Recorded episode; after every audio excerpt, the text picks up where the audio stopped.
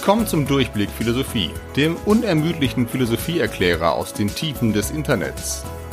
Ich heiße Florian Krämer und führe dich in diesem Podcast durch die Fachgebiete der Philosophie und gleichzeitig durch den Stoff der Oberstufe in Nordrhein-Westfalen. Ja, diese Episode hat mal wieder sehr lang auf sich warten lassen.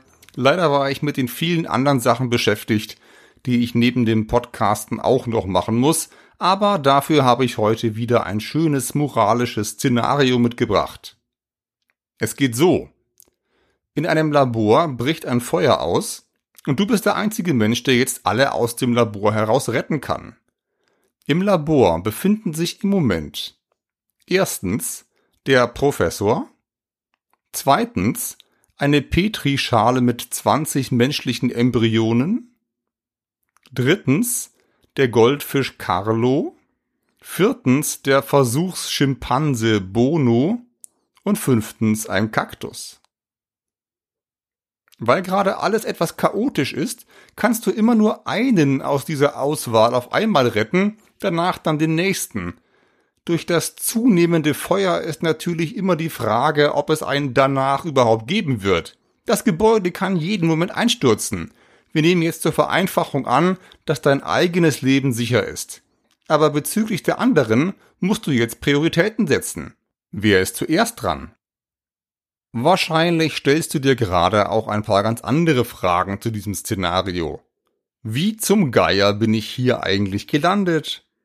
Und was ist das überhaupt für ein komisches Labor? Was machen die hier bitte mit Embryonen und Goldfischen?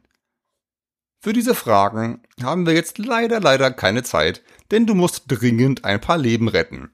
Also nochmal, wer ist zuerst und wer zuletzt? Fangen wir bei den klaren Fällen an. Wahrscheinlich würdest du den Professor ziemlich am Anfang retten und den Kaktus, wenn überhaupt, ziemlich am Ende. Wahrscheinlich würden die allermeisten an deiner Stelle so entscheiden. Wir denken also, der Kaktus lebt zwar genauso wie alle anderen auf dieser Liste, aber allein deshalb, weil man lebt, hat man anscheinend längst noch kein sehr großes Recht auf sein Leben. Dazwischen wird es etwas komplizierter. Carlo der Goldfisch und Bono der Schimpanse sind auch beide lebendig. Sie sollten anscheinend auch vor dem Kaktus gerettet werden, Wahrscheinlich zuerst der Schimpanse, aber warum ganz genau? Und was machen wir mit den zehn menschlichen Embryonen in der Petrischale? Wenn wir uns fragen, wer ein Recht aufs Weiterleben hat und wie stark dieses Recht jeweils ist, dann müssen wir uns offensichtlich fragen, woher dieses Recht auf Weiterleben überhaupt kommt. Das ist eine ganz zentrale Frage in der Ethik von Peter Singer, dem wahrscheinlich wichtigsten und berühmtesten Ethiker der Gegenwart. Singer ist 1946 geboren und derzeit Professor für Bioethik an der Elite-Universität Princeton in den USA. Sein Hauptwerk heißt einfach Praktische Ethik. In der Ethik geht es ja bekanntlich um die Frage, was soll ich tun? Und Singer sagt, wir beantworten diese Frage für uns selbst immer mit dem, woran wir Interesse haben was uns Freude macht, was für uns gut ist und so weiter. Das ist aber eben noch nicht Ethik. Ethik beginnt für Singer genau da, wo mir mal auffällt, dass ich nicht allein auf der Welt bin und wo ich die Interessen aller anderen mit in die Waagschale werfe. Und mit dem Bild von der Waage sind wir wieder zurück im Utilitarismus. In den Episoden 36 bis 39 hast du gelernt, dass Jeremy Bentham, der Begründer des klassischen Utilitarismus, Freude und Leid in diese Waagschale legt. Singer spricht stattdessen von Interessen. Interessen sind Dinge, die wir lieber mögen als andere Dinge, die wir also vorziehen. Und weil vorziehen auf Lateinisch präferre heißt, spricht man auch von Präferenzen und nennt Singers Position darum Präferenzutilitarismus. Das eher am Rande. Denn wenn wir uns fragen, warum wir bestimmte Dinge anderen Dingen vorziehen, landen wir doch wahrscheinlich bei der Antwort, weil die uns halt mehr Freude machen oder Leid ersparen. Wir können Interessen vermutlich zurückübersetzen, reduzieren auf die Werte des klassischen Utilitarismus. Der Unterschied ist hier in der Sache nicht besonders groß und das sagt Singer auch ganz ausdrücklich. Der Fairness-Gedanke in der Ethik bedeutet für Singer jedenfalls, dass gleiche Interessen auch gleich stark gewichtet werden. Die allermeisten Menschen haben zum Beispiel ein Interesse, respektvoll behandelt zu werden. Und wenn ich jemanden respektlos behandle, weil die Person zum Beispiel schwarz ist und oder eine Frau, dann bin ich Rassist oder Sexist oder beides.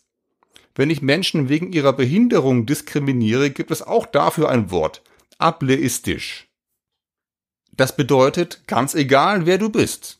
Wenn du irgendein Interesse hast, dann zählt es moralisch. Hier würde es noch keinen Sinn ergeben, von begründeten Interessen zu sprechen. Jedes Interesse ist für Singer erstmal begründet, einfach weil es ein Interesse ist. Wenn du an bestimmten Dingen gar kein Interesse haben kannst, dann gibt es hier aber auch nichts oder zumindest weniger zu berücksichtigen. Ein Beispiel. Wenn du komplett taub bist, hast du auch kein Interesse daran, vor Lärmbelästigung geschützt zu werden. Und wer Lärm machen will, müsste vielleicht auf andere Rücksicht nehmen, aber nicht auf dich. Dein Interesse wird nicht vernachlässigt, sondern wir wissen mit guten Gründen, dass es gar nicht existieren kann. Und das wäre dann auch eben nicht ableistisch, sondern nur logisch. Umgekehrt ist es so, dass du in diesem Fall, also wenn du taub wärst, andere ziemlich starke Interessen hättest, zum Beispiel Untertitel in Filmen, und diese Interessen hätten dann auch wieder Rücksicht verdient. Soweit, so klar. Mehr zu Peter Singers Begründung des Utilitarismus findest du in Episode 39 dieses Podcasts. Wenn du dir jetzt alle deine Interessen anschaust, wirst du bemerken, dass sich die allermeisten davon auf die Zukunft beziehen. Du willst dir vielleicht gerade jetzt die Hände waschen oder im Extremfall deine Zahnschmerzen loswerden. Die meisten Dinge, an denen dein Herz hängt, liegen aber in der Zukunft. Der nächste Urlaub, eine größere Anschaffung oder eine Entscheidung, die du irgendwann treffen wirst. Auch Beziehung ist ein Zukunftsprojekt. Man will vielleicht zusammenbleiben, zumindest eine gewisse Zeit. In der Hochzeitszeremonie verspricht man das sogar ausdrücklich für die Zukunft. Setzen wir das jetzt mal gedanklich zusammen. Wenn erstens Interessen ethische Ansprüche begründen und wenn zweitens die meisten deiner Interessen in der Zukunft liegen, dann liegen auch die meisten deiner ethischen Ansprüche in der Zukunft. Das heißt aber, du hast einen ziemlich starken Anspruch darauf, überhaupt eine Zukunft zu haben. Sonst wären die allermeisten und wichtigsten deiner Interessen ja futsch. Und genau deshalb, jetzt kommt's, deshalb hast du ein Recht auf Weiterleben. Das, was dein Recht auf Leben begründet, ist also deine Fähigkeit, über dich selber in der Zukunft nachzudenken. Das machst du zwar den ganzen Tag, aber ein Regenwurm macht das nicht. Der hat genau diese Interessen nicht, der kann sie gar nicht haben, und darum hat er auch kein so starkes Recht aufs Weiterleben wie du. Lebewesen, die eine Vorstellung von sich selbst in der Zukunft haben und die darum Wünsche in Bezug auf die eigene Zukunft haben können, nennt Singer Personen. Diese Definition übernimmt er aus der Erkenntnistheorie von John Locke, über die wir in der fernen Zukunft dieses Podcasts vielleicht noch sprechen werden. Du bist also eine Person, der Regenwurm nicht. Und der Kaktus aus dem Labor vorhin ganz sicher auch nicht. Und der Goldfisch Carlo vermutlich ebenfalls nicht. Klingt erstmal nicht so wahnsinnig spektakulär. Der Clou ist aber folgender. Personen sind anscheinend nicht dasselbe wie Menschen. Denn es gibt Lebewesen, die durchaus Personen sind, obwohl sie keine Menschen sind, zum Beispiel der Versuchsschimpanse Bono. Und es gibt Lebewesen, die zwar menschliche Wesen sind, zum Beispiel die zehn Embryonen in der Petrischale, die nach dieser Definition aber ganz eindeutig keine Personen sind. Die haben keine Interessen an der Zukunft, darum haben sie auch erstmal kein besonders starkes Recht zu leben. Ins Laborszenario vorhin habe ich darum auch eine typisch utilitaristische 10 gegen 1 Situation eingebaut. Trotzdem hattest du wahrscheinlich nicht den Impuls, dass die 10 Embryonen in der Petrischale jetzt mehr ins Gewicht fallen als der eine Professor. Singer hat dafür einen einfachen Grund. Der Professor hat ein Interesse an seiner Zukunft, darum hat er ein Recht auf sein Leben in dieser Zukunft. Die Embryonen haben dieses Interesse zumindest jetzt nicht und darum haben sie auch dieses Recht wahrscheinlich jetzt nicht. Wahrscheinlich ist die Gedankenmaschinerie in deinem Kopf jetzt schon losgerattert, weil du merkst, dass hier zwei Anwendungsgebiete der Ethik zusammenkommen. Tierethik auf der einen Seite, ungeborenes menschliches Leben auf der anderen Seite. Hier geht es letztendlich um Schwangerschaftsabbrüche. Ich werde die beiden Themen jetzt nur anreißen, um den Grundgedanken zu verdeutlichen. Mehr dazu vielleicht in späteren Podcast-Episoden. In Zingers Konzept, nochmal, sind Menschen und Personen nicht dasselbe. Es gibt erstens Personen, die keine menschlichen Wesen sind, und zweitens gibt es menschliche Wesen, die keine Personen sind. Beim ersten Fall denkt Singer insbesondere an, sagen wir, Delfine oder hochentwickelte Primaten, wie eben Schimpansen oder Gorillas. Bei diesen Tieren können wir ziemlich sicher davon ausgehen, dass sie Wünsche für ihre Zukunft haben.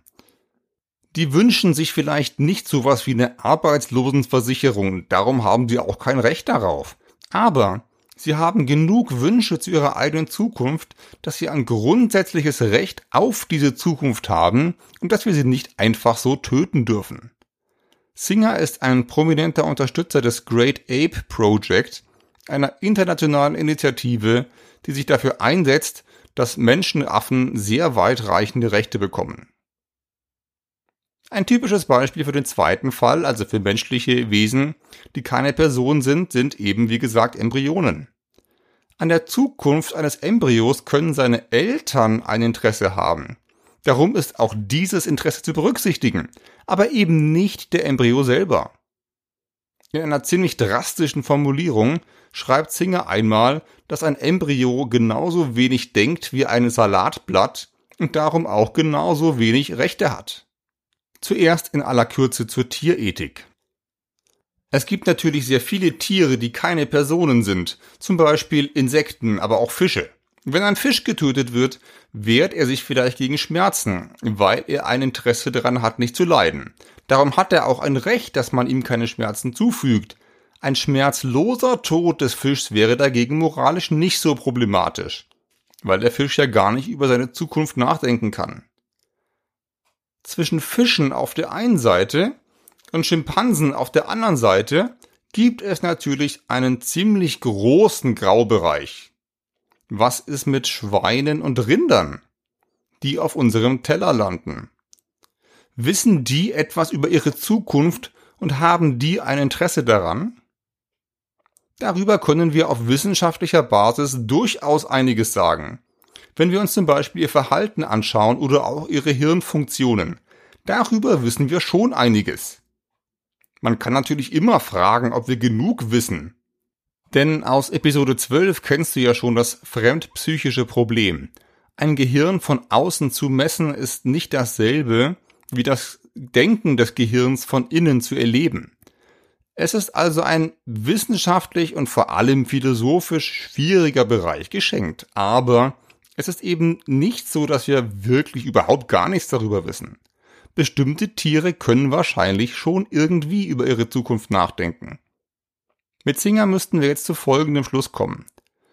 Erstens, ein Rind hat vermutlich weniger zukunftsgerichtete Interessen als ein erwachsener Mensch und hat deshalb auch vermutlich weniger Rechte an dieser Zukunft, auch wenn wir jetzt noch nicht genau beziffern können, wie viel weniger. Aber zweitens, solange wir unsicher sind, ob wir die Rechte von jemandem verletzen, sollten wir auf Nummer sicher gehen und diese möglichen Rechte auch nicht verletzen. Daraus folgt jetzt zumindest, dass wir sehr viele Tiere, die wir in Wahrheit essen, nicht töten sollten. Insbesondere Säugetiere. Schweine sind zum Beispiel sehr intelligent. Da ist es wahrscheinlich oder wahrscheinlicher, dass sie Personen sind.